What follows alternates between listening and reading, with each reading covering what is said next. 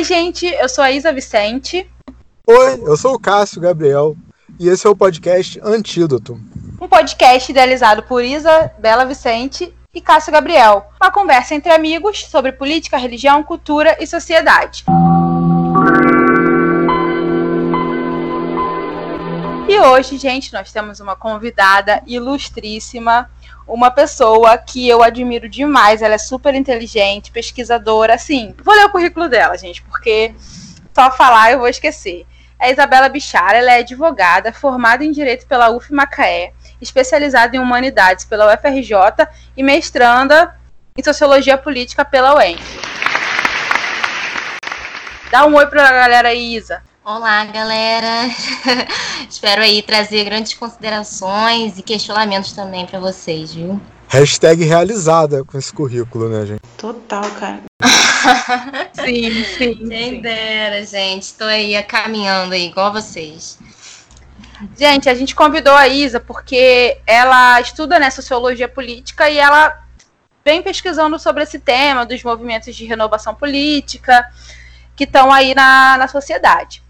Por que, que a gente decidiu falar sobre esse tema hoje? Porque as eleições de 2020 estão aí e a gente vê como es, esses movimentos influenciam na, na política, né? E a, e a, grande questão é, esses movimentos, eles não são partidos políticos? São, são protótipos de partidos políticos? São é, formas de influenciar as eleições? O que são esses, esses movimentos? A gente vai citar alguns e para isso a gente trouxe a Isa aqui, o Cássio também vai estar comentando sobre esse tema, beleza? E aí, Isa, o que você tem para dizer para a gente sobre os movimentos de renovação política? Uh, bom, eu vou começar explicando que o, o meu interesse, né, por estudar o, os movimentos de renovação política, eu, primeiramente, o meu objeto de estudo na dissertação é sobre são os partidos políticos propriamente ditos, né? Então eu estudo os 35, agora 32, né, partidos políticos e estudo todas as legislações, modificações que giram em torno da estrutura né, de um partido político.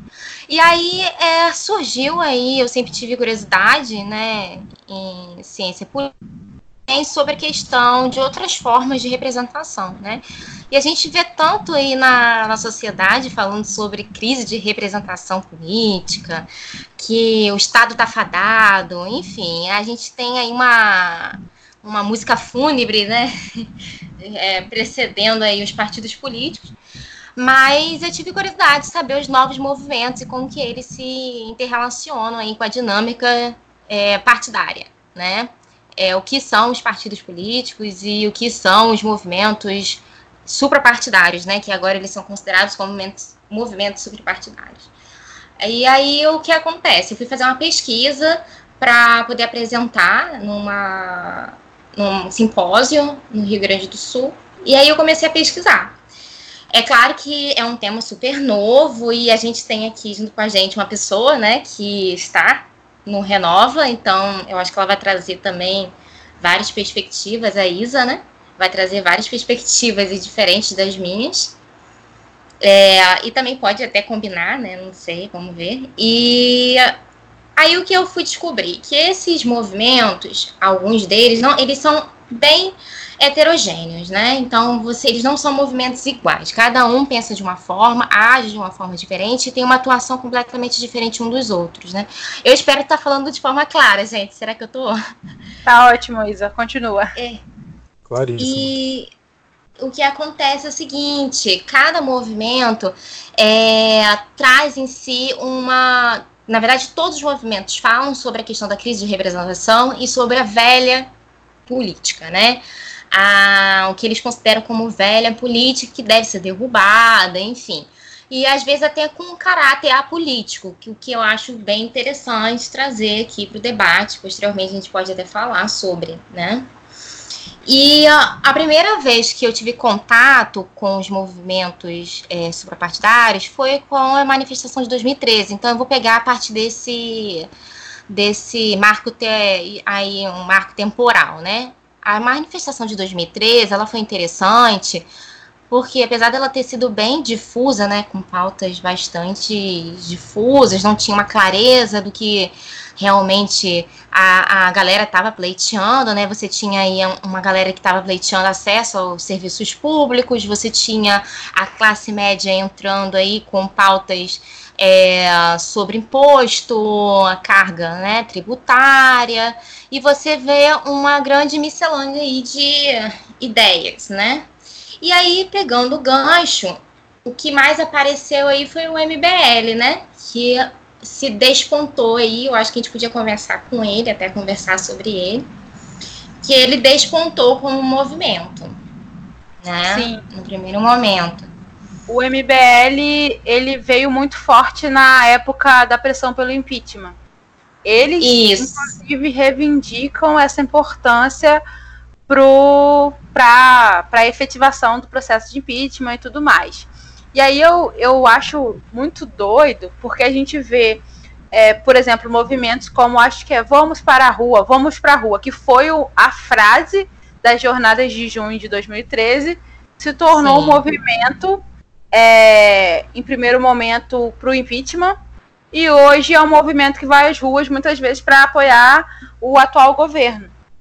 Então, é, tem essa, essa, essa troca de chave, porque as jornadas de junho, pra, na, minha, na, minha opção, na minha opinião, foi algo muito inovador, muito incrível no, na história do Brasil recente. No entanto, fruto disso é gente defendendo até pautas fascistas, de fechamento do uhum. Congresso e tudo mais. Então, é extremamente complicado. É, o, o que aconteceu foi o seguinte: a manifestação de 2013, que agora está surgindo algumas literaturas interessantes sobre isso, né? Porque no primeiro momento as literaturas sobre a manifestação foram extremamente positivas. Porque, como você falou, é, é, desde o Cara Pintadas, né, a gente não tinha um movimento tão grande assim, né? Então, a, a, esse movimento que surgiu por conta de uma passagem, né, e, e, não desconsiderando isso, porque o acesso a transporte público é extremamente importante para os trabalhadores, enfim, foi uma pauta extremamente importante, mas uma coisa tão pequena eclodiu numa coisa tão grande que foi aí a, a, uma galera indo para as ruas pedir saúde, pedir educação, enfim. E aí o que aconteceu? É, uma galera que, é, que possivelmente viu naquilo ali um grande potencial e que estava insatisfeito com a forma como estavam é, lidando com a economia, acabou aproveitando disso também para trazer umas pautas interessantes. Ó, oh, gente, vamos culpar alguém aqui, entendeu? Vamos botar nome nos bois, entendeu? E aí o MBL veio com essa cara. Tipo assim, vamos colocar aqui pessoas que possivelmente sejam os causadores da grave crise econômica, social que está acontecendo no Brasil. E aí o que aconteceu? É, as pessoas começaram na, na, na, manifestação de 2013, que não teve um aspecto ideológico, começaram a ter um aspecto ideológico. E aí a, a classe média acabou entrando, enfim, e acabou ganhando contornos aí liberais. E o MBL é, querendo ou não, um grande. Ele levanta bastante essa bandeira liberal. E Sim. eu vi até um tava lendo agora de tarde, né? Porque a gente é, tem que vir preparado nessas coisas de podcast. E aí eu tava lendo aqui com entrevistando o diretor da Atlas Network, que ele fala exatamente disso, que ele viu no Kim, né, que é uma grande figura do MBL, uma forma de representação dessa bandeira é, liberal aqui na, no Brasil, que já estava acontecendo em outros lugares, né?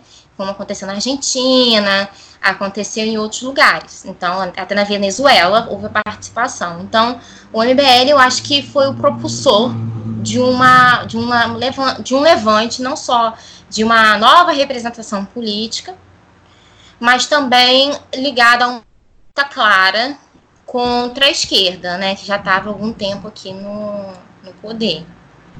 Sim, e o, e o MBL ele traz o, a questão do liberalismo econômico muito forte, né? Eles são bem claros nessa questão do liberalismo e eu acho que para a gente voltar assim para a linha de pensamento sobre os movimentos de renovação política, a gente vai ter alguns movimentos que têm ideologias claras, que tem uhum. posicionamentos ideológicos claros, aí eu acho que entra o MBL, e tem, e tem outros movimentos, outras, outras escolas, vamos dizer assim, de formação, que tem uma visão é, mais ampla, mais supra-ideológica, que cabe todo mundo e tudo mais. Uhum. Então, eu acho que se a gente conseguisse dividir o MBE, alguns, alguns desses movimentos de renovação, entre aqueles que estão de fato é, buscando a renovação política, sim, mas com um pano de fundo, um pano de fundo e um, e um pano de frente, com, com um estandarte ideológico muito forte. Eu acho que o MBL está uhum. aí.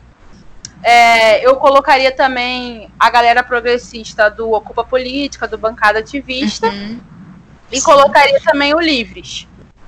É, outros, outros movimentos, é, eu acredito que, que defendem mais pautas assim gerais. Por exemplo, eu acredito é, defende pautas tipo transparência na política, renovação de práticas, que não é é uma coisa abstrata. Movimento Brasil Livre, eu ficaria na dúvida. Eles seriam de fato um movimento de renovação política, como Renova BR, como outros movimentos, ou ele se classificaria apenas como um movimento político? Porque movimentos políticos a gente sempre teve por aqui. Eu não sei se o MBL tinha exatamente essa pretensão de vamos renovar, ou eles apenas queriam ser um movimento político à direita, coisa que talvez não existissem tantos. Então, a direita é um grande fenômeno. A gente está vivendo. Antigamente, né, quando a direita era mencionada, e aí antigamente que eu falo que até o quê? Até 2000, quando, quando ninguém, nenhum partido político, se você era entrevistado, né, um candidato era entrevistado, ele nunca iria falar diretamente que ele era de direita. Porque havia um grande, é, uma grande malefício da imagem da direita no Brasil, que era muito ligado à parte da ditadura militar. Então, as pessoas tinham vergonha, os candidatos tinham vergonha, as pessoas. Eu acho que somente quem falava um pouquinho mais abertamente, e mesmo assim ligando a centro, né, e não diretamente uma direita, era realmente o PSDB, né? Mas a galera tinha muito preconceito em ser de direita e tinha medo do que as pessoas poderiam falar e se interligassem a um, um discurso realmente engraçado quando a gente se depara com a nossa atual circunstância. Hoje a gente vê um, a, a, os candidatos se orgulhando em ser de direita. Então, é, a partir do momento que você vê uma nova retomada da direita, e aí eu acho que eu posso dividir aí os movimentos é, em movimentos de mobilização, e movimentos de formação também, porque eu acho que é, os movimentos partidários tem essa diferenciação. Você, o MBL é muito mais de mobilização política, ou seja, ele agrega mais através de redes sociais, ele consegue mobilizar muito mais do que propriamente educar. Tem um caráter mais de formação de atores políticos. Eu acho que, por exemplo, Renova, é, o RAPS, por exemplo, ele tem essa, esse caráter mais de formação do ator político, um caráter mais tecnicista da coisa, né? Você vê uma profissionalização, né? Cis, aí um parêntese que eu faço é que tanto o Renova quanto o RAPS, que são os que eu conheço mais de perto. Renova porque eu, eu fiz o curso, sou parte, sou certificada, e o RAPS porque eu, uhum. eu participei do processo seletivo. É, eu vejo que eles entram, assim, tenho muitas críticas, mas eles entram como atores para suprir uma lacuna. Uma lacuna que de gente que tem interesse na política partidária, mas os partidos não oferecem formação formação para as eleições, eu, eu digo, não que a gente tem aquele papel do militante tradicional de movimento social, que é super válido, super importante, mas também existe esse lugar dos cargos é, eletivos, de concorrer a uma eleição e tudo mais. E, e eu, eu sempre vi um vácuo, sabe? A gente às vezes via partidos com uma base muito mobilizada, mas quando você olha lá para quem foi eleito, são aquela, aquela mesma cara de sempre. Então eu vejo o Renova e o RAPS ocupando esse espaço, e aí eu falo enquanto pessoa que fez o curso, que é realmente, uhum. é, é realmente aula sobre campanha política, marketing eleitoral, sobre orçamento, sobre lei eleitoral, que é uma coisa complexa demais. Até eu que sou formada em direito tive tenho dificuldade de entender porque é um mundo à parte, é um universo à parte. Hum, é, não isso na graduação. É, então eu acho que eles entram muito nessa lacuna. E aí a grande crítica que fazem tanto ao Renova quanto a outros movimentos é a questão do financiamento, que é feito por pessoas físicas, é, exclusivamente, não pode ser feito por pessoa jurídica, mas tem aí grandes figurinhas brasileiras, ricas e tudo mais. E aí a crítica uhum. que, que, se faz ao movimento. Mas aí eu acho também que a gente tem que olhar por que, que os partidos que recebem dinheiro público a partir, do, a partir do fundo partidário não oferecem escolas desse calibre para os seus filiados ou para aqueles que almejam se filiar para participar. A gente viu algumas iniciativas, eu vi uma iniciativa do PDT em São Paulo, é, mas não acho que não é algo tão com uma penetração social tão grande quanto Mas em, ge em geral essas iniciativas que a gente vê agora dos partidos são basicamente uma tentativa de imitar, né, o que os movimentos de renovação Então, fizeram. eu vou eu vou fazer um papel aqui de advogado. Porque não é, eu, eu sou muito defensora dos partidos políticos. Eu ainda acredito muito nessa instituição.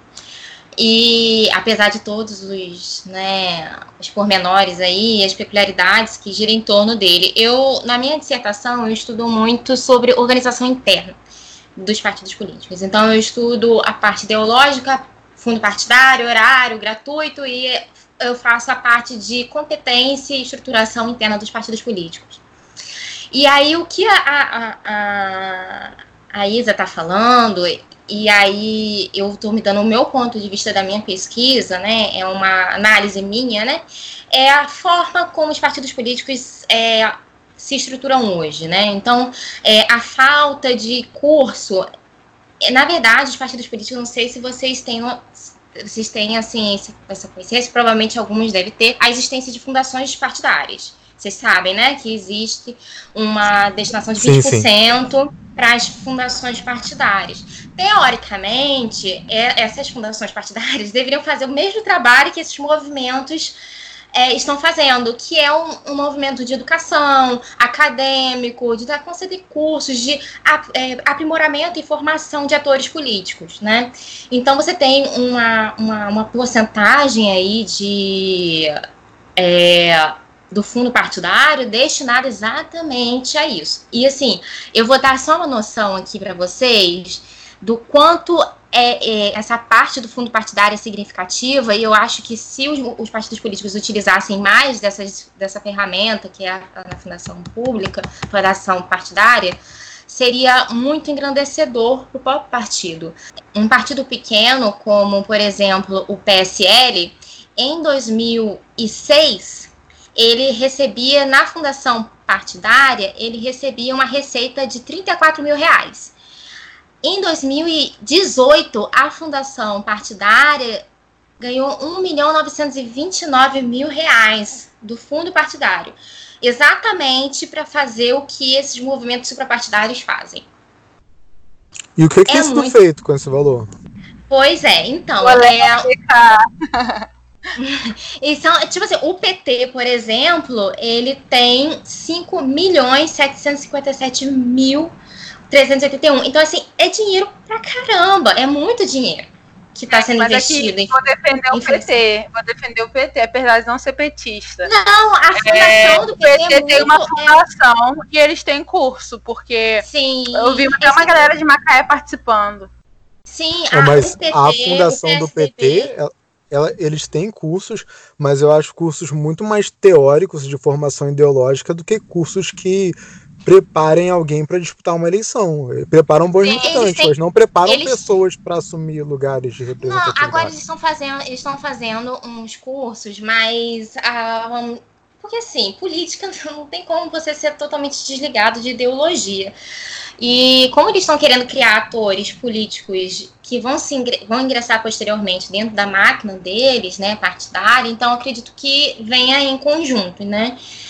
É, mas, por exemplo, o PDT realmente vem fazendo esses cursos de, de marketing né, político, que, que são características dos movimentos suprapartidários, que é uma coisa mais abrangente e que vai educar e formar o ator político. Mas, por exemplo, o PSDB, o PT e o DEM, né, têm fundatários extremamente é, atuantes. Só que o problema foi que os movimentos vieram com uma outra faceta, entendeu? A, a faceta dos movimentos suprapartidários é de renovação. Os partidos políticos, querendo ou não, a imagem deles, é, apesar de haver uma fundação, ela está vinculada à imagem do partido. Então, aquela pessoa, o eleitor, que já não gosta de partido político, quando vê a fundação, ela não enxerga somente a fundação, ela enxerga um partido político atrás. Então, eu acho que eles têm que se reinventar, entendeu? Exatamente. E assim, então... é, eu acredito que os partidos são instituições importantíssimas, são peças fundamentais na democracia brasileira e eu acredito muito que esses movimentos suprapartidários, e aí novamente falando, tanto de esquerda quanto de direita, quanto isentões pragmáticos, eles vêm para dar um, um jogar esses partidos na parede, falar, olha só, tem gente querendo participar da política, é, não se vê nesses espaços. E aí, junto com isso, vem o debate da candidatura independente, que é outro podcast, que eu não vou nem é, falar aqui é agora. É polêmico. Mas é, a gente precisa entender que existe, sim, uma crise de representatividade só que como que pensa partido na democracia representativa? Como que pensa eleição na democracia representativa fora dos partidos? Eu, eu logo no começo, quando eu fiz esse, um artigo, até mandei para você, né, Isa? Eu pensava que era crise de representatividade, mas estudando mais assim aprofundadamente os partidos, eu vejo que é uma remodelação do que nós consideramos como representação. Eu acho que tudo na vida é uma coisa cíclica, nada é permanente. Então, eu acho que também a representação, e com isso a democracia representativa, está passando por reformas. Ainda mais quando a gente lida com uma sociedade hipermoderna, e, e, e, que tem tantas pautas aí sendo colocadas, de repente os partidos políticos têm que se remodelar de uma forma, porque agora a gente tem uma estrutura, e aí eu vou dar um spoiler aqui da minha dissertação, que eu acho que nem é tão spoiler assim, é que a, estrutura partidária ela é extremamente oligarca. Então, a partir do momento que você fala assim, ah, a, nem a base consegue chegar a, a, na liderança, é porque é exatamente isso, a gente não tem uma democracia interna partidária. Esse é o ponto. Isabela. Esse é o ponto. Qual, Você Isabela? Que... Não, a Isabela convidada. Você que tem uma postura muito forte em defesa dos partidos, da importância dos partidos na representatividade. Quando a gente olha para os partidos com essas estruturas engessadas, essa dificuldade de se criar algo ali, os partidos acabam tomando uma forma meramente burocrática. Os candidatos muitas vezes usam o partido porque tem a obrigação de utilizar, mas muitas vezes quando a gente olha para a política de fato, ela é organizada em grupos que às vezes estão fora dos partidos. A gente que faz política local, a uhum. gente percebe que às vezes a gente não sabe o partido de um determinado político, porque ele muda o tempo todo, mas a gente sabe muito bem qual é o grupo do qual ele faz parte, como esse grupo se organiza, e esse grupo acaba agindo como se fosse um partido e vão usando os partidos com mera função cartorial. Olhando uhum. esse cenário, você acha que, olhando esse cenário, sabendo que uma crítica muito forte que foi feita aos movimentos de renovação é que eles estariam tomando lugar do partido. Você acha que também existe uma tentativa de burlar o sistema, já que os partidos são engessados, eu vou criar meus partidos velados aqui? Então, eu acho o seguinte: eu acho que é, os partidos políticos ganharam muita força. É, recentemente, a gente tem uma democracia que é bem neném, né? Vamos, vamos colocar aqui: a gente tem uma democracia de 88, então é muito nova. E os partidos políticos só começaram. O pluralismo político só começou com a Constituição de 88. Então, a gente está num processo ainda de adaptação da democracia. Então, essa falta de identidade partidária, né, que você pode estar alegando, é, pode ser normal.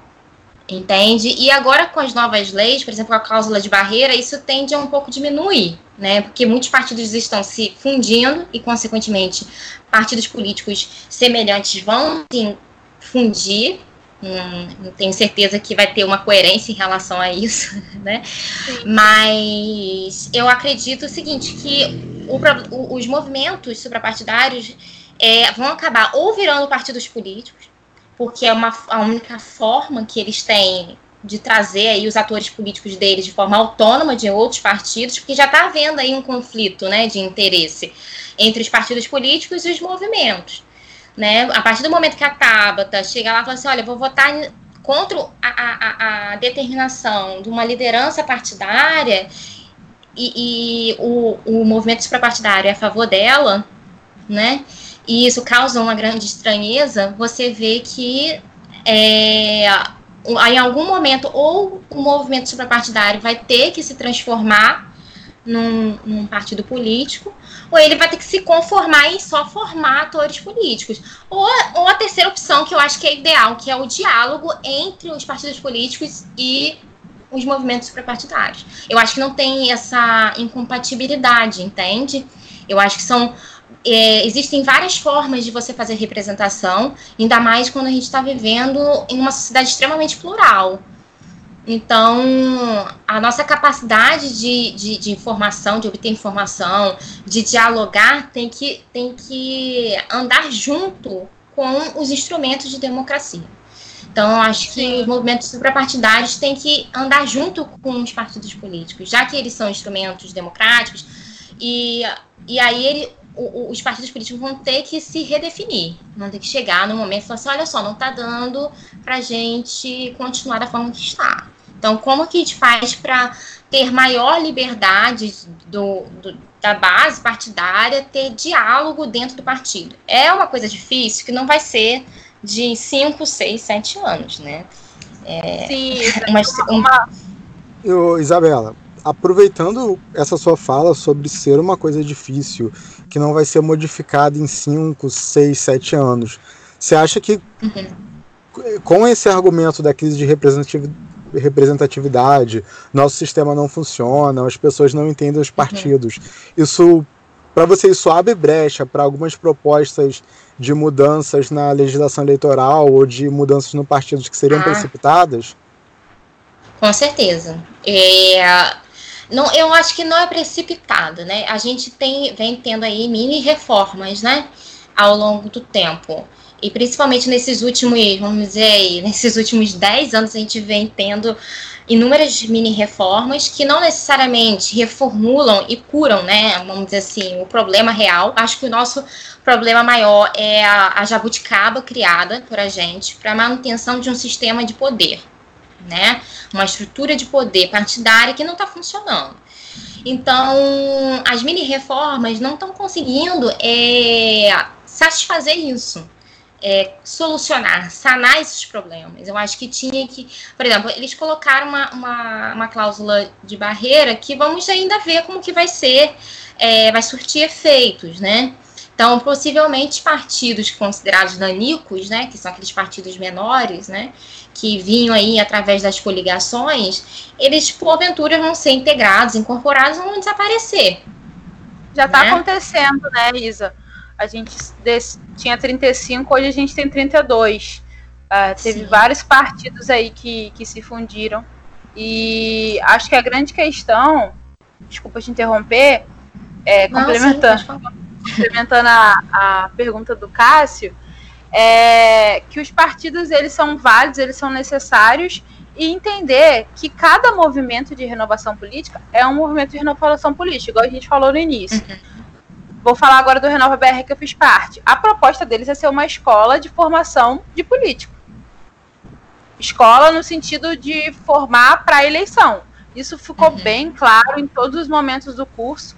Tanto é que, em momento algum, a gente se vincula é, a ter que votar de acordo com alguma orientação do curso. Não tem essa orientação. Tanto é que a grande polêmica ano passado foi que a Tabata votou a favor da reforma da Previdência e a Joênia, que também era do Renova BR, votou contra, e tudo bem, ela não levou nenhum tipo de advertência do, da, do Renova BR por isso.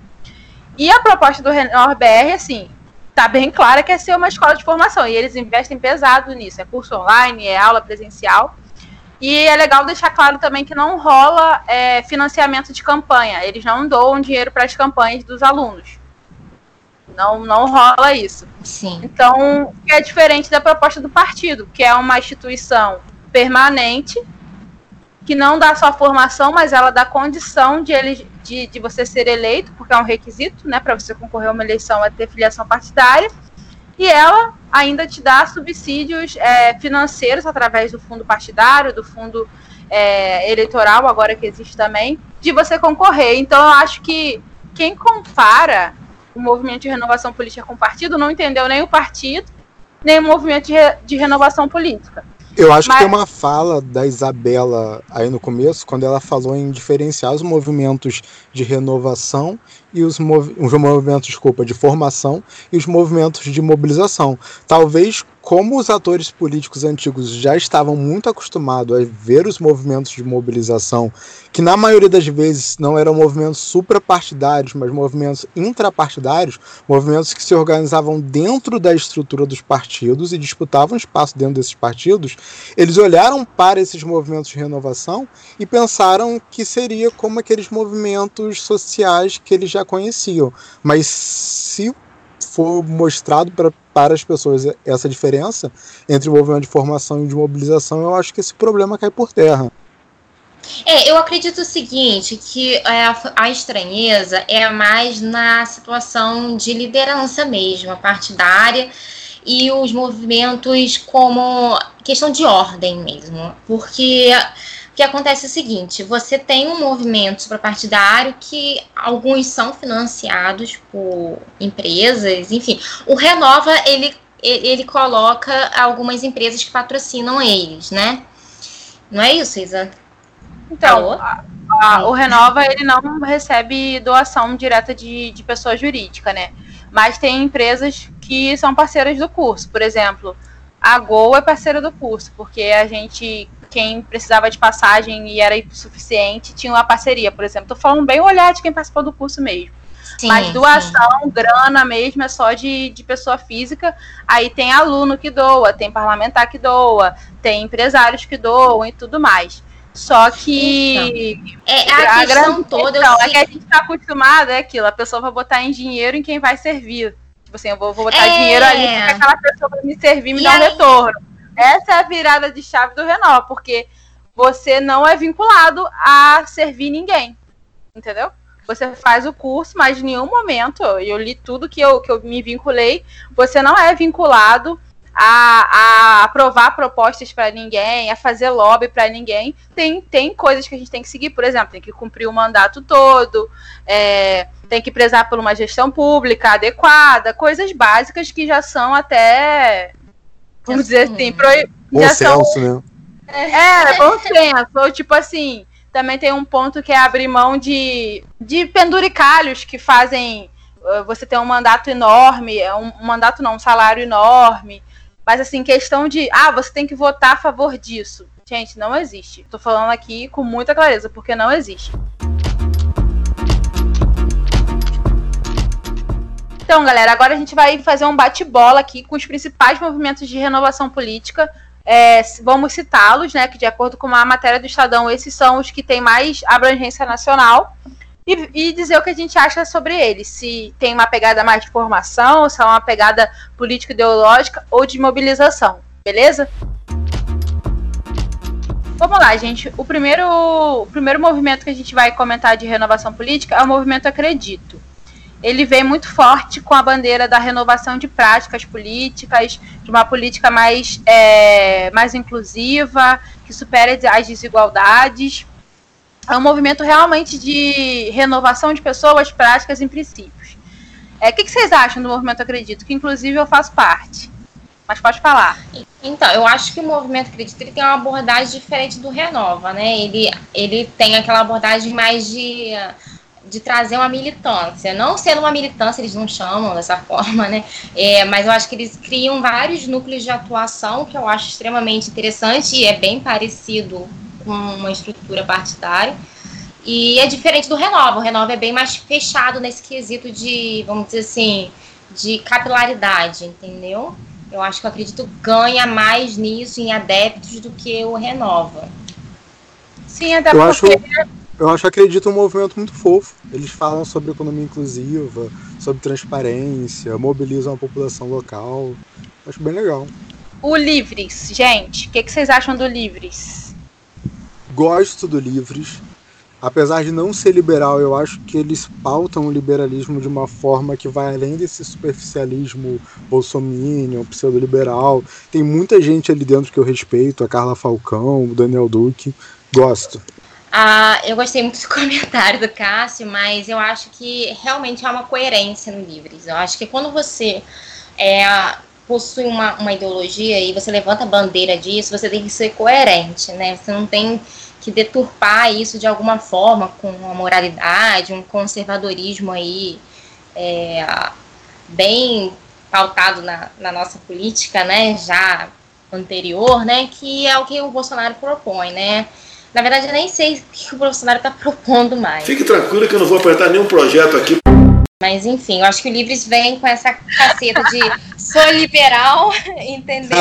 E foi liberal de todas as formas, economicamente, o Estado não tem que mandar em nada do indivíduo, e aí isso é pronto. Eu acho que a coerência ideológica deles é, é bem apelativa, eu acho que, enfim. Inclusive, é o livro, os membros do Livres estavam ontem em bloquinho de carnaval, e o nome do bloco deles é Bloco da Libertinagem.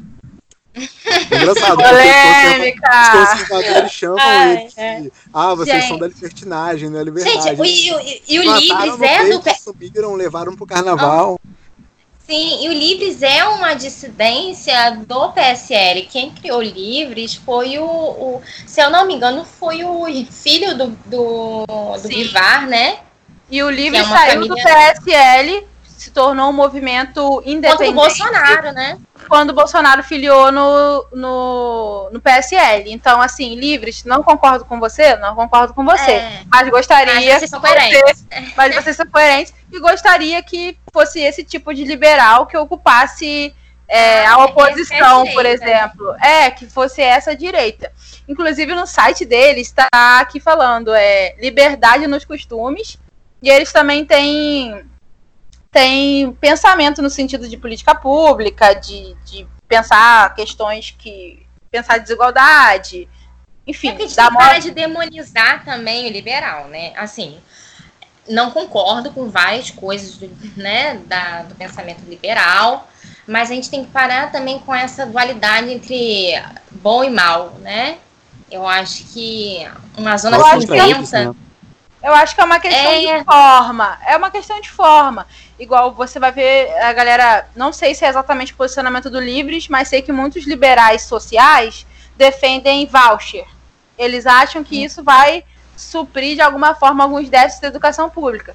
Beleza, não concordo, não concordo, não defenderia isso claramente, não defenderia. Mas os caras estão fazendo essa proposta, a gente vai discutir isso no campo da, da viabilidade, no campo da, da, da efetividade dessa política pública. Não vai ser uma coisa, ah, ele é do mal, por que, que é isso? Embora eu não vá defender isso.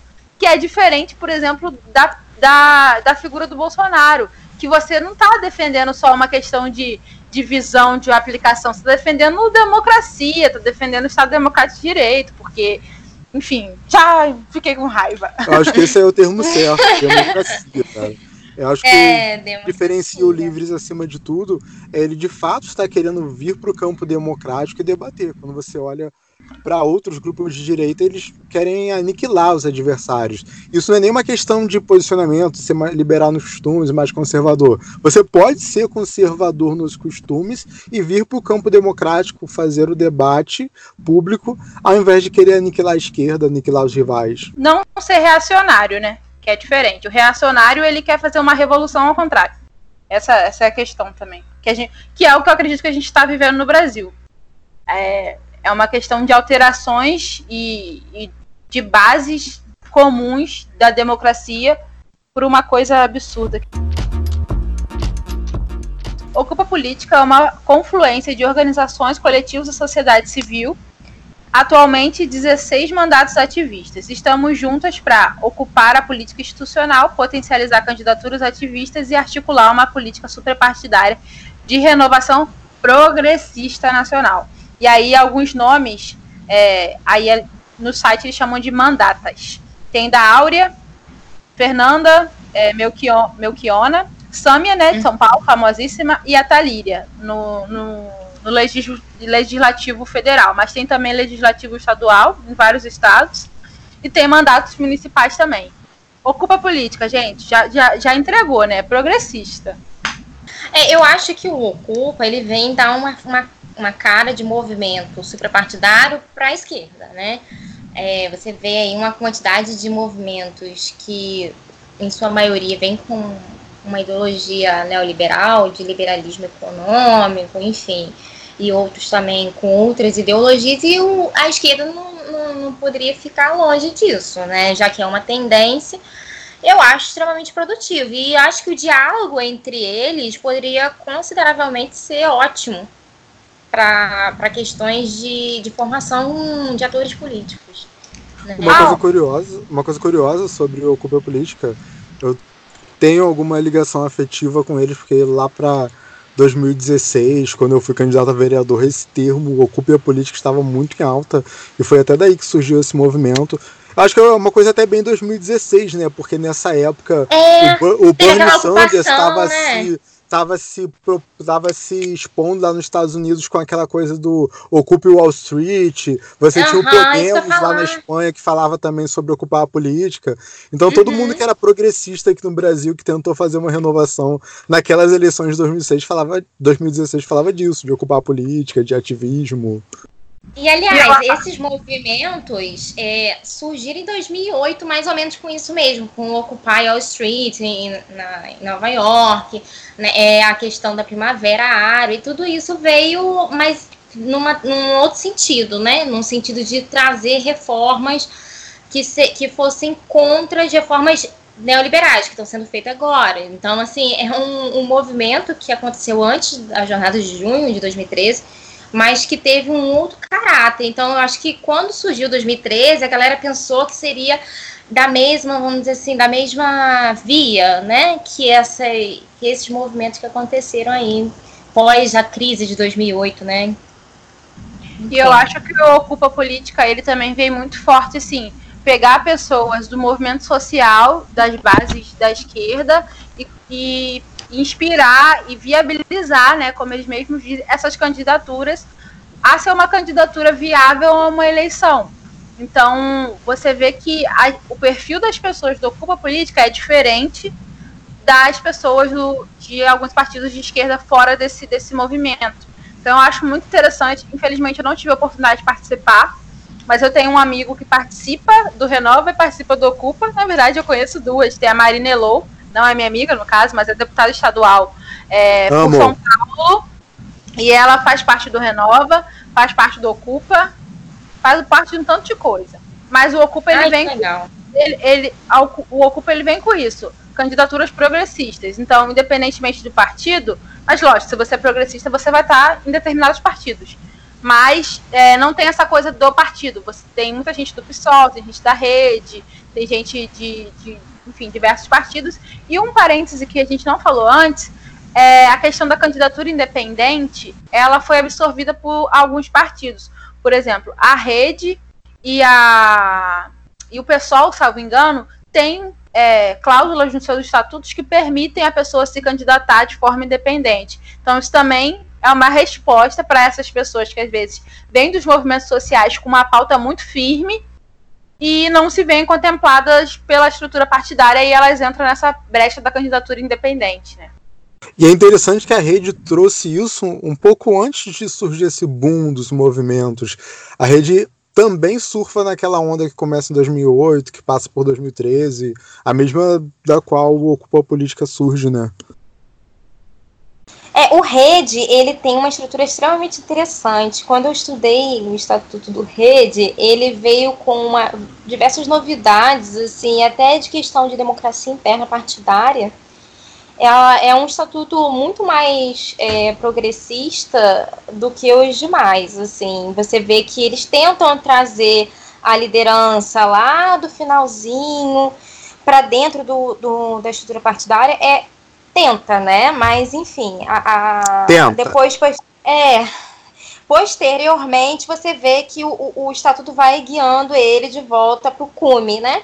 Da liderança, mas assim traz mecanismos de democracia interna que são interessantes e, depois foram copiados por, por outros. Por exemplo, o novo tem mecanismos de, de, de democracia interna extremamente parecidos com o da rede. Mas, enfim. Vamos para o próximo, penúltimo.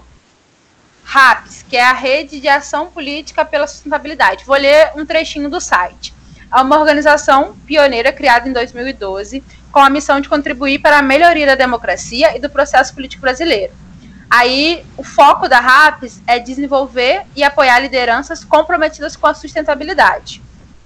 E aí, gente, sustentabilidade, pelo que está aqui no site deles, é país mais justo, mais oportunidade e respeito a recursos naturais. O que, que vocês acham da RAPS? Eu respeito muito a RAPS porque eles começaram a fazer formação política quando ainda era tudo mato. Sim. Muito antes da gente ouvir falar em todos esses movimentos, a RAPS já estava aí dando formação. Eu só tenho um probleminha com a RAPS porque eu nunca fui escolhido para fazer o curso deles. Também não fui, porque a RAPS, eles escolhem, pelo perfil das pessoas que eu conheço que passou, é uma galera que já tem mandato. É, por exemplo, o Molon é formado pela RAPS, por exemplo é uma galera que às vezes é funcionário público. Então é, é um perfil diferente do Renova, que o Renova vem com essa coisa, pessoas comuns para política. Não, mas é... esses daí são os líderes RAPS. Tem o líder RAPS e o jovem RAPS. O Não jovem é uma pessoa comum. Ou acabaram com o jovem? Eu acabaram com o jovem. Caramba, Gente, eu tô chocada. o jovem tem eu que acabar, foi levado a sério por eles. o jovem desse. Eu mandei mensagem pra ela, eu queria muito participar. E, e não rolou. Mas tudo bem. Raps, eu tô Gente, aqui eu o tô... tempo todo. Eu adorei, porque assim, eu não, conhe... eu não conhecia de forma tão aprofundada, porque eu estava estudando realmente, eram os que mais, vamos dizer assim, que estavam na mídia aí, né? O RAPS é, é, é, realmente começou antes do Renova, quando, como o Cássio falou, onde tudo, onde tudo era mato. Mas eu tô achando interessante a forma de escolha deles. Eu acho que dá uma grande pesquisa aí em relação ao Renova. Achei interessante. O doutorado vem, hein, Isa? tá, vamos Hashtag ver realizado. vamos ver aí uma pesquisa. Mas eu acho que o, o RAPS vem também nessa vertente, né, de de trazer uma formação aos atores políticos. Eu achei o RAPS bem mais é, organizado, no sentido, até porque ele já vem fazendo isso muito tempo. Eu acho que já vem muito mais organizado isso, que eu digo assim, transparência, é, pelo site do que o Renova. É, de como é feita essa seleção, acho que eles são mais, vamos dizer assim, é, didáticos em como, há, como é feita essa formação é, política do que o Renova. O Renova é meio que é, ainda não, não, não, trouxe tanto, tipo assim, não, não disse o tanto que tá, tá vindo aí, entendeu? Ele só fala, ó, estamos fazendo isso, mas ele não diz como é, está sendo feito, entende? Eu acho que o RAPS fala de forma mais transparente, entende? E o RAPS tem uma postura, entre aspas, ideológica definida, né? essa pauta da sustentabilidade.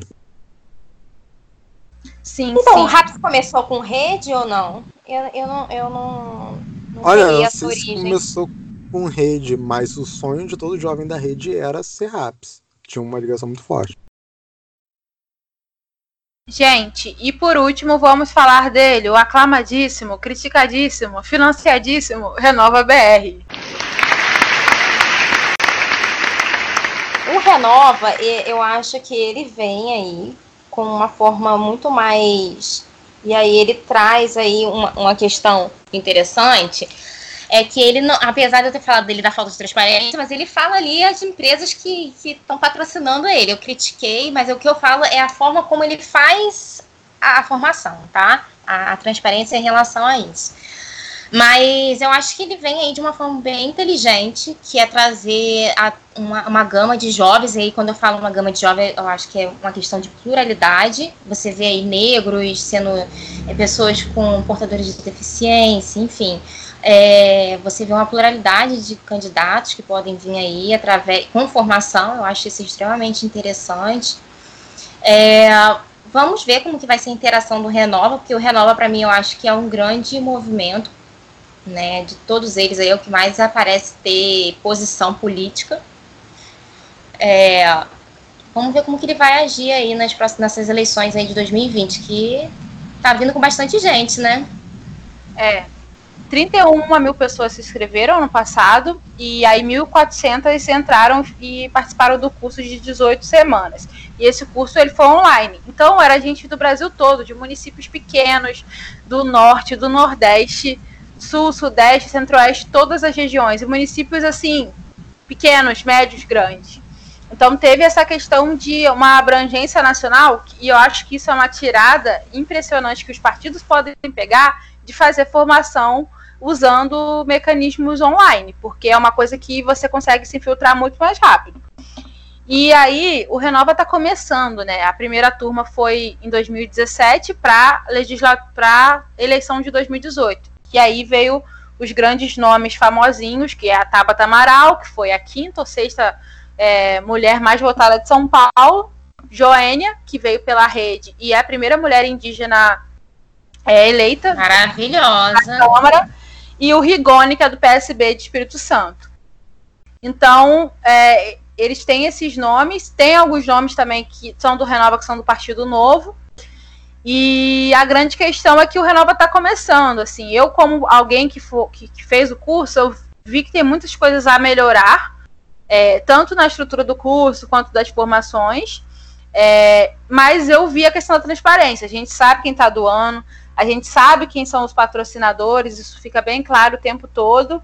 E eu acho que é isso. Não não tá claro ou não tá obscuro que tem uma intenção ali de você vai ter que aprovar algo pra gente.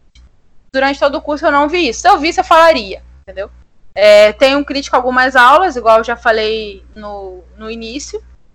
É, tenho minhas ressalvas, mas eu acho que é uma, é uma iniciativa válida porque se a gente pega a eleição, gente, o processo de candidatura, de pré-candidatura, é um furacão. É um furacão. Você tem medo, você que não, que não, que não, não tá dentro de uma estrutura partidária sólida, você tem medo de entrar.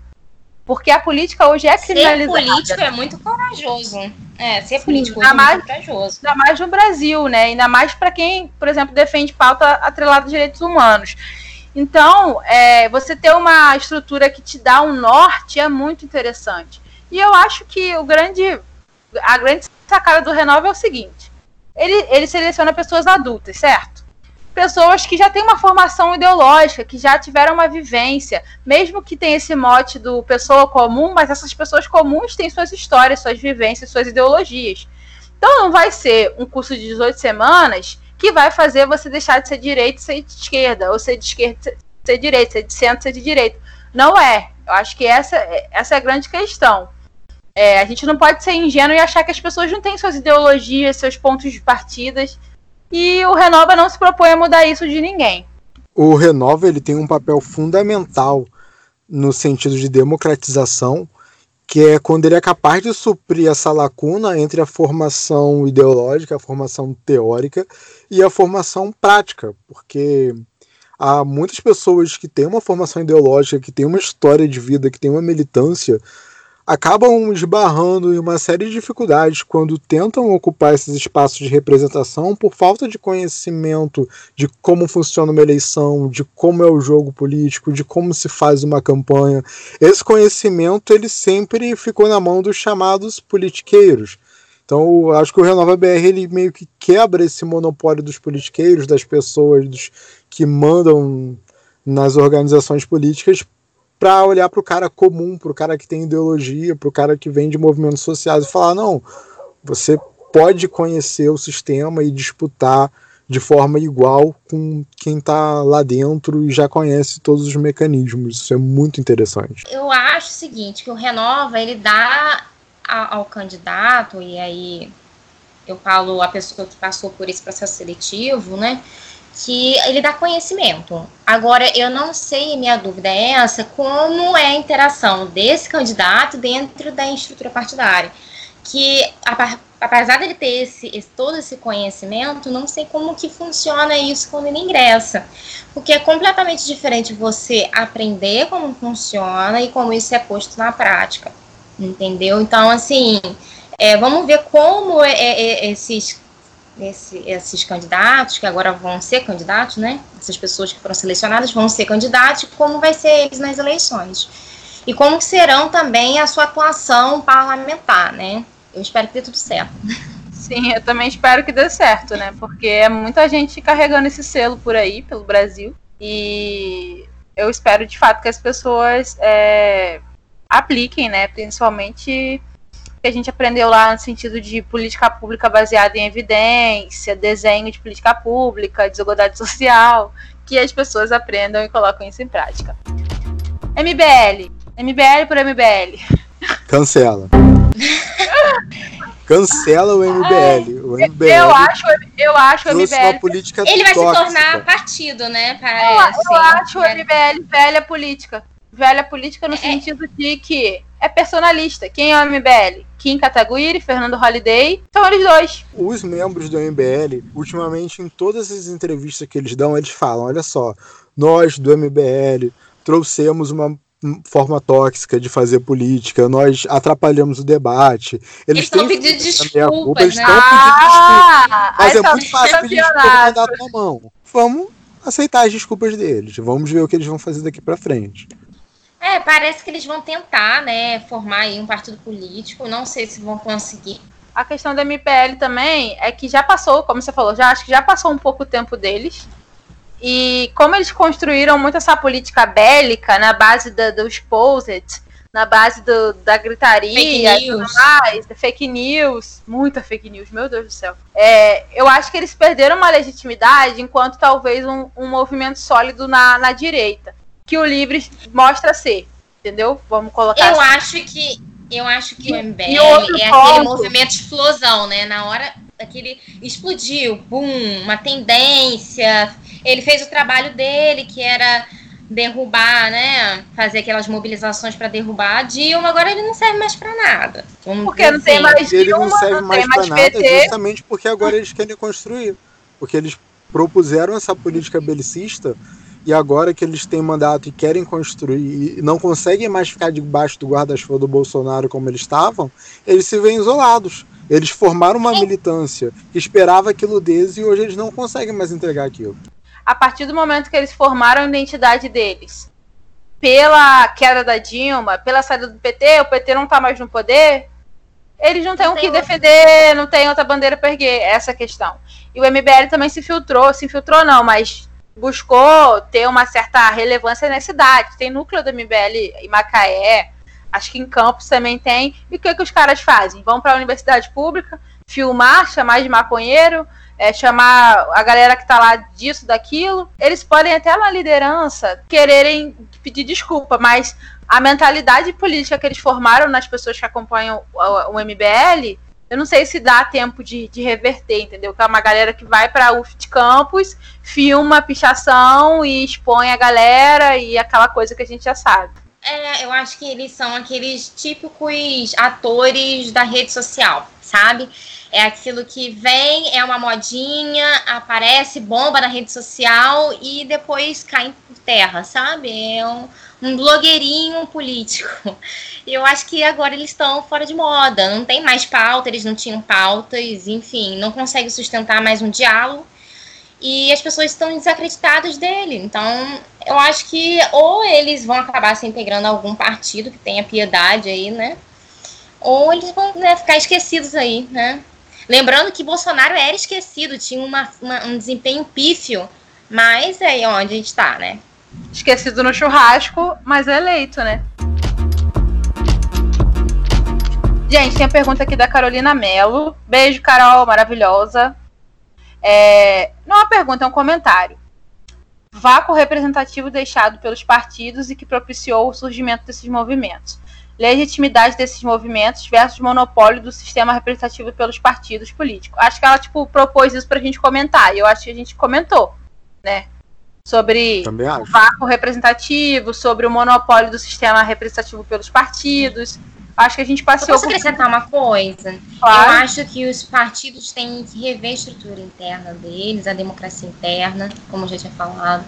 E eu acho que a gente tem que parar para conversar sobre oligarquias dentro de partidos, entendeu?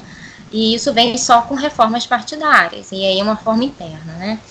É, eu acho que os, os, movimentos não vão suprir a necessidade de uma representação e nem por isso vamos enterrar os partidos. Mas eu acho que vai haver uma remodelação, sim. Tá?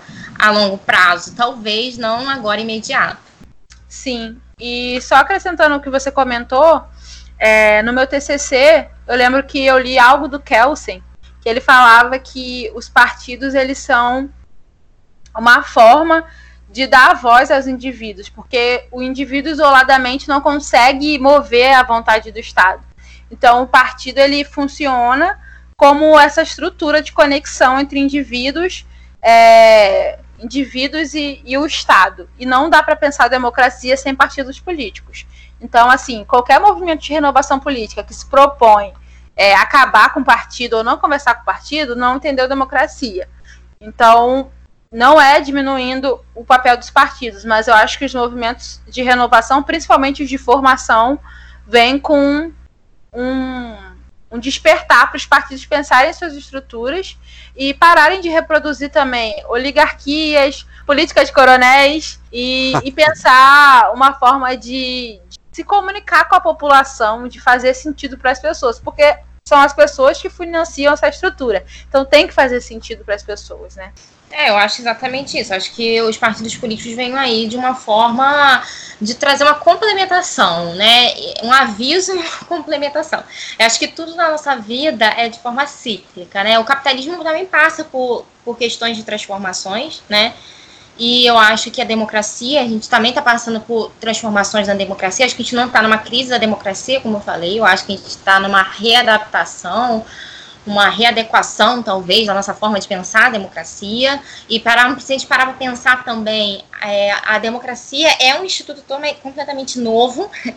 A gente teve democracia na Grécia, então, assim, depois a gente teve, teve um vácuo aí na história em que a democracia desapareceu. Então, assim, é, a gente está andando, né? Então, Sim. crises vão existir. Né? E as crises são ótimas para trazer soluções novas, né? novos formatos. E eu Até acho porque... que é isso que a gente está passando agora. Até porque as mudanças sequer se referem só à democracia, né? A gente está passando por uma série de mudanças que naturalmente vão refletir na nossa democracia, nos nossos modelos de representação política e está tudo bem. Isso aí, galera. É, vamos para a próxima pergunta.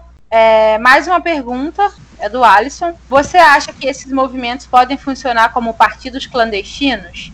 Acho as iniciativas muito, muito necessárias, mas tenho medo deles serem usados para influenciar a política do país de forma antidemocrática. Tem político bastante contra, por esse motivo, inclusive. Acho que ele tá falando do Ciro aqui, né? O Ciro de partido clandestino. Ciro ficou muito chateado com a situação da Tabata. Ele tinha um, ele chegou, inclusive, a fazer várias entrevistas com a Tabata como uma forma de liderança. Ele, eu acho que ela seria uma segunda liderança perto dele para a juventude, entendeu? Do PDT. Eu acho que a forma como a Tabata fez é, a questão da, da, da Previdência, eu acho que chocou um pouco o partido e também ele, né? Como, como um grande vão ser líder aí do partido, então acho que isso machucou um pouco a, a, questão de confiança, né? Mas eu não acho que os movimentos superpartidários vão ter uma atividade partidária clandestina. Por quê? Porque uma atividade partidária é uma atividade complexa, gente. Não é um, simplesmente chegar e dar curso. É uma coisa que é, é um, um, uma instituição. Então, assim, não é uma coisa que vai sair de um dia para o outro. Então não, não tem como você se tornar um, um movimento clandestino.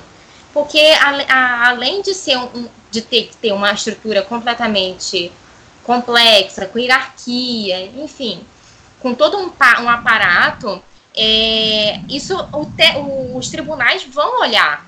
Não tem como. As, as pessoas não. estão hoje em dia, você não tem como esconder, entendeu? Até uma estrutura partidária. Poderia na eleição.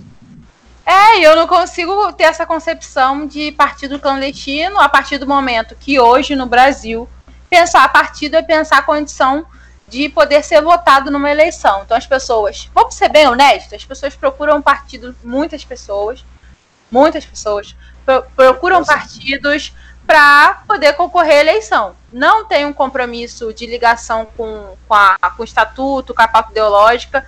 Então, se a gente pensar, tem muitos partidos que funcionam, são legalizados, são reconhecidos como instituições partidárias, como agremiações, mas de fato não funcionam com a intenção que o partido deveria ter na sociedade. Por isso até se pensou várias reformas, inclusive a cláusula de barreira. Então, se a gente pensar, por que, que esses movimentos podem ser partidos clandestinos? Porque vão estar formando liderança, mas aí essa liderança vai ficar tão forte ao ponto de tomar o partido? Mas aí tomar o partido não seria mostrar que essas pessoas têm mais representatividade? Gente, é muito complicado isso, porque é, do jeito que o Ciro falou, parece que a gente está numa democracia ideal. Não é assim que acontece. Se a gente for pensar em clandestinidade, nos interiores principalmente, o próprio PDT está totalmente desalinhado daquilo que o Ciro fala em rede nacional, por exemplo. Então, é, acho que é muito forte você falar isso, porque a gente vive numa democracia que você formar partidos a todo momento, mas são critérios muito altos. E você falar partido clandestino é como se estivesse atuando numa ilegalidade, mas na verdade são movimentos que estão dentro dos partidos. Isso sempre existiu, frentes, os partidos estão em disputa o tempo todo, principalmente partidos com uma pujança ideológica maior estão em disputas. Tem a corrente X, a corrente Y. Acho que a Isa deve ter visto isso na, na pesquisa dela. Então eu acredito que esse é um medo que não, não deve ter. Não deve ter esse medo de partido clandestino a partir do momento que para você ser um partido de fato, você tem que, de fato de direito, você tem que cumprir diversos requisitos. Sim, exatamente. Eu acho que você não pode, só porque ele está formando pessoas em, em, em assuntos ligados a processo eleitoral, a processo de política pública, a processo de interesse público, isso não quer dizer que ele está fazendo uma atividade partidária. Uma atividade partidária é uma atividade extremamente complexa, como eu falei. Você tem que ter um, um, uma. Você tem que estar dentro da legalidade, você tem que estar é, é, em dia com o tribunal. Então, acredito que isso é quase impossível de se acontecer. O que pode acontecer é da, da figura do partido ficar cada vez mais é, esmoecida em relação aos movimentos. Mas eu acredito que isso não vai chegar a esse ponto. Por quê? Porque as, as instituições elas se adaptam às condições que elas estão vivendo. Então, possivelmente, partidos políticos vão pegar muito, e é o que está acontecendo, vão pegar muitas coisas que os movimentos suprapartidários já estão fazendo e vão inserir isso dentro de sua própria estrutura. Agora, como a sociedade vai responder isso, aí só futuramente. Agora, eu não acho nem um pouco assim, e, e olha que eu tenho um grande respeito pelo Ciro, né?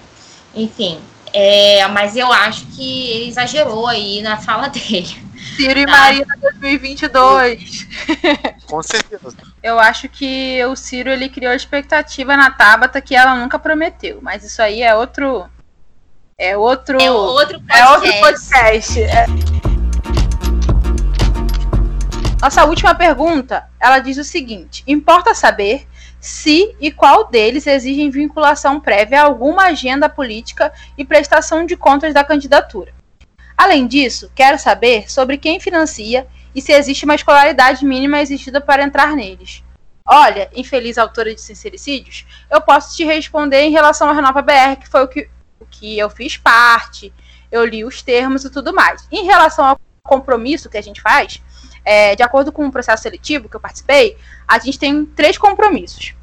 Primeiro compromisso, trabalhar até o último dia, até o último dia do mandato, ou seja, você tem que cumprir o mandato. Não dá para usar o cargo público como trampolim político. Segundo, transparência, ou seja, a gente tem que prestar conta, mas aí não é prestar conta com o Renova BR, mas com quem for nosso eleitor. E ter efetividade, sabe? Buscar combater privilégios, abrir mão de aposentadorias e benefícios exclusivos por, para o cargo. E o terceiro é gerar impacto trabalhar de uma forma que tenha transformação política, que o interesse público esteja acima das preferências individuais. Então, são esses os três compromissos. Em relação à escolaridade, não necessariamente tem que ter formação de ensino superior e tudo mais, mas eu estou falando do Renova BR. Os outros. A gente já contemplou alguns temas que, da sua pergunta aqui no podcast.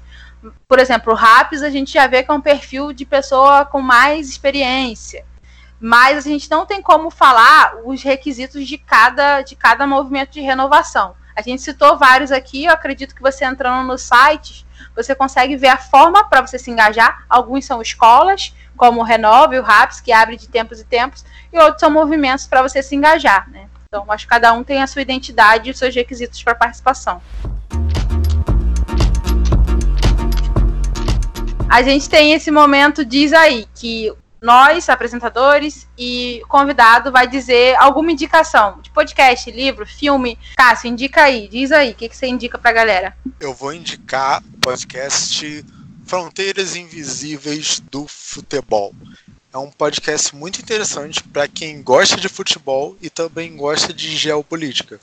Eles escolhem determinados países e fazem um apanhado geral, ao mesmo tempo, da história do país da história do futebol do país e como a geopolítica daquele país se relaciona com o futebol local. Para quem gosta desses dois assuntos, vai se divertir bastante.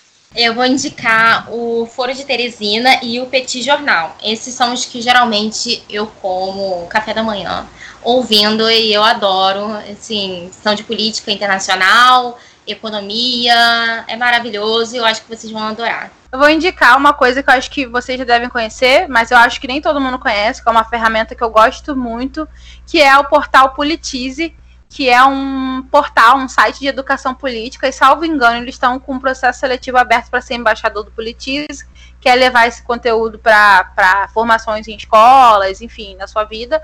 E o portal é muito legal e eles têm o dicionário da política que é aquele papum, sabe? Você tá com uma dúvida, você vai lá e, e, pergunta e acha o termo, tipo social-democracia, você vê o significado lá.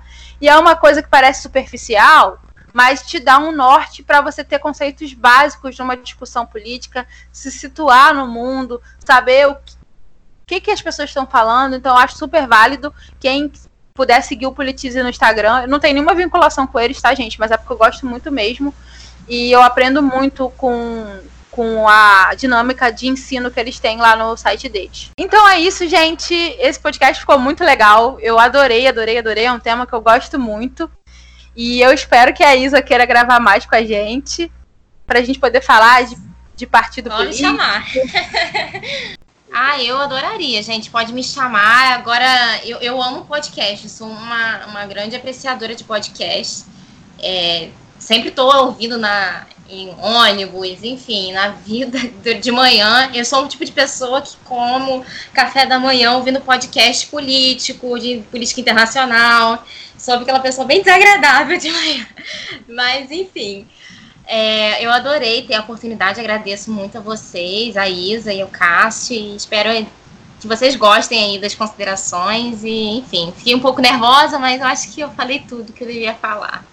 Agradeço. Isabela, quem quiser ler a sua pesquisa, o que, que tem que procurar?